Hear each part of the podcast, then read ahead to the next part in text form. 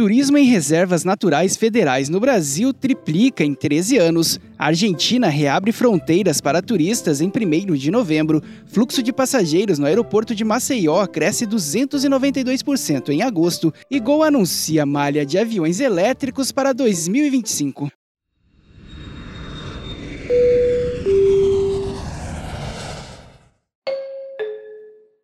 Bom dia, hoje é quarta-feira, 22 de setembro de 2021. Eu sou Vassi Álvaro e este é o FRTcast, o nosso giro de notícias para você começar o dia bem informado.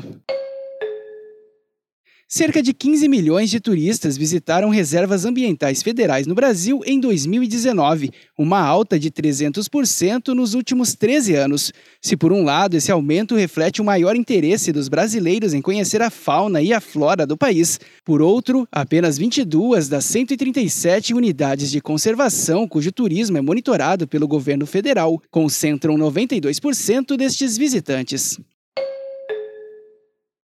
O Ministério da Saúde da Argentina anunciou a abertura das fronteiras do país para turistas estrangeiros a partir de 1 de novembro. Poderão entrar pessoas vacinadas ou não, contanto que cumpram as regras pré-estabelecidas. A partir de 1 de outubro, também começará a abertura gradual das fronteiras terrestres, que consistirá em corredores seguros, homologados pela autoridade sanitária e com cota definida pela capacidade de cada jurisdição.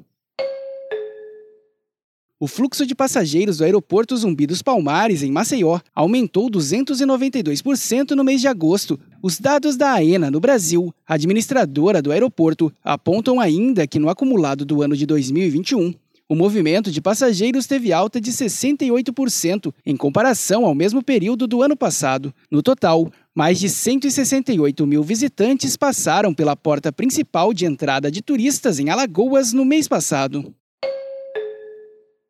a Gol pretende comprar ou arrendar 250 aeronaves elétricas de decolagem e pouso vertical, conhecidas como carros elétricos voadores, informou a companhia nesta terça-feira. A previsão é iniciar as operações com uma malha desses equipamentos no Brasil em meados de 2025.